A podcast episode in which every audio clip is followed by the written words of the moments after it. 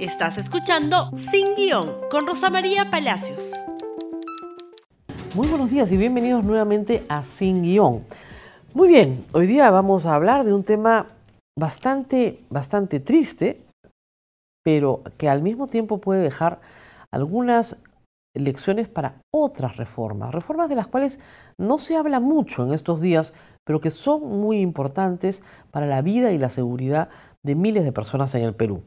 Como ustedes saben, se ha hecho ayer conocido ya el hallazgo del cadáver de una estudiante de sociología, Sol Sirret Rodríguez, de 22 años, cuya familia denunció desde el primer momento que esta no era una simple desaparición, sino probablemente un homicidio. Y tuvo que luchar contra la Policía Nacional para que ésta finalmente hiciera una investigación y descubriera que el cuerpo de su hija, pues son los padres los que han promovido muchísimo la investigación, que el cuerpo de su hija se encontraba oculto en la casa de su concuñada. Su esposo o su pareja, si quieren, el hermano de su pareja y la concuñada conocían perfectamente qué es lo que había pasado con ella y habían ocultado el cuerpo y la verdad durante 44 meses. La pregunta que se hace todos es, ¿qué pasó con la Policía Nacional? ¿Qué diagnóstico se puede hacer de un pésimo trabajo policial? La policía en los primeros meses insistía en que ella había desaparecido por propia voluntad, que se había ido con alguien, que tenía la cabeza caliente, que tenía otra pareja y que había abandonado a niños muy pequeños en realidad. No se escuchó a los padres, no se escuchó a la niña que decía que había observado a su madre ser golpeada es decir, no se hizo un trabajo policial. Y la pregunta es, ¿por qué no se hace un trabajo policial cuando una persona desaparece? Es verdad que en medio de toda esta desgracia, la familia Rodríguez ha podido encontrar finalmente el cuerpo de su hija y le va a poder dar sepultura, gracias a que algunos policías se interesaron en su caso y finalmente lograron encontrar la verdad.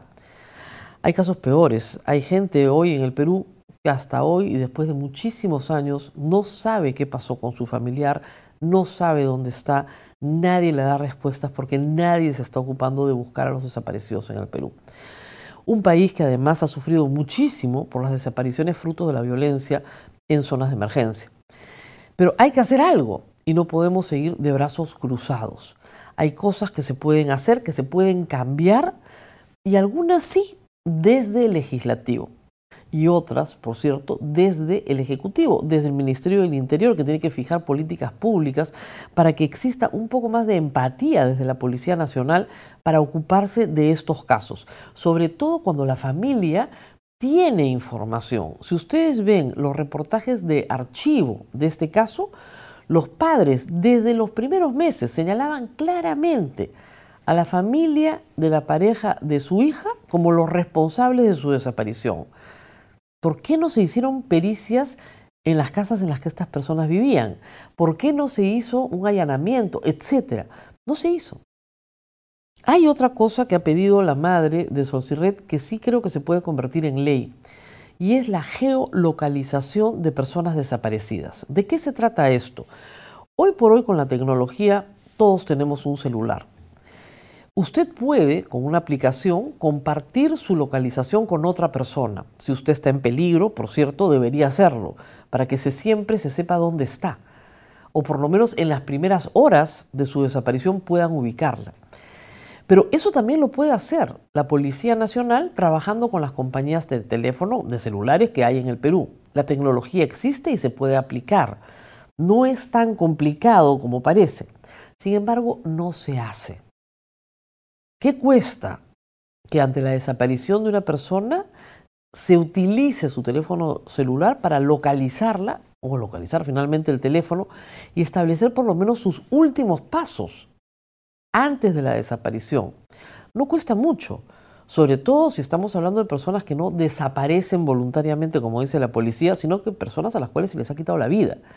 Y sobre todo si eso se hace en las primeras horas de la desaparición. De esa manera se podría trabajar. Ustedes dirán, la policía se va a llenar de expedientes.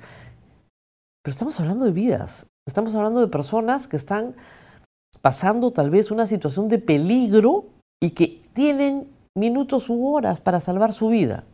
La geolocalización es importantísima en materia de secuestros, por ejemplo, y también en estos casos, en casos de violencia contra las mujeres.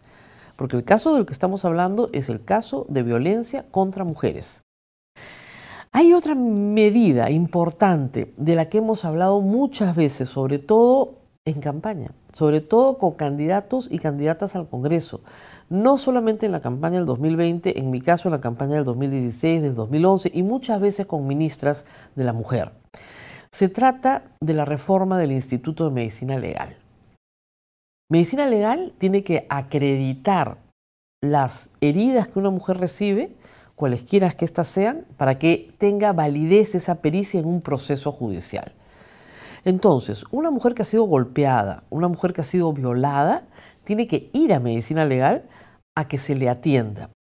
No puede certificar esa situación en un hospital, ni público ni privado, ni de salud ni de las Fuerzas Armadas y Policiales. Tiene que ir a medicina legal. Medicina legal está saturada. Las citas para psicología te las dan de acá tres meses y son pericias que pide la Fiscalía. ¿por qué no se descentraliza esto? ¿En dónde? En los hospitales públicos. Si no quieren en los privados, no quieren en los privados, pero en los públicos por lo menos. Es estándar en todas las sociedades civilizadas que una mujer que entra violada se le aplica un kit de violación, que implica darle ciertas medicinas de prevención para enfermedades de transmisión sexual y otras, y además se hace así un protocolo por el cual se recogen todas las pruebas en su cuerpo, porque su cuerpo es la prueba. ¿Qué hace una mujer que ha sido violada? Se quiere bañar, que es lógico, es instintivo.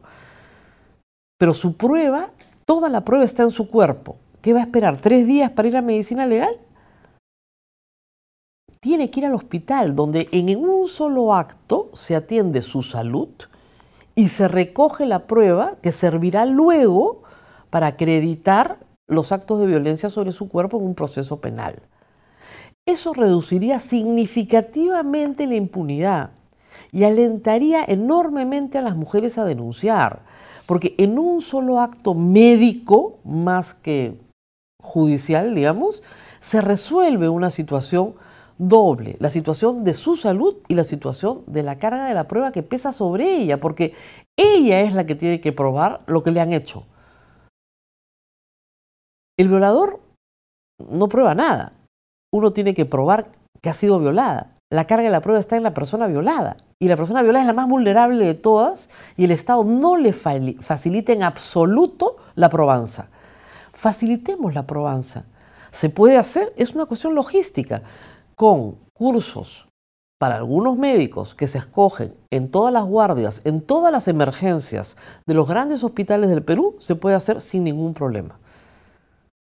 Podría tenerse un equipo en si quieren 10 hospitales en la ciudad de Lima, o 20 hospitales en la ciudad de Lima, o en todos los hospitales de la ciudad de Lima, y luego seguir con el piloto a nivel nacional.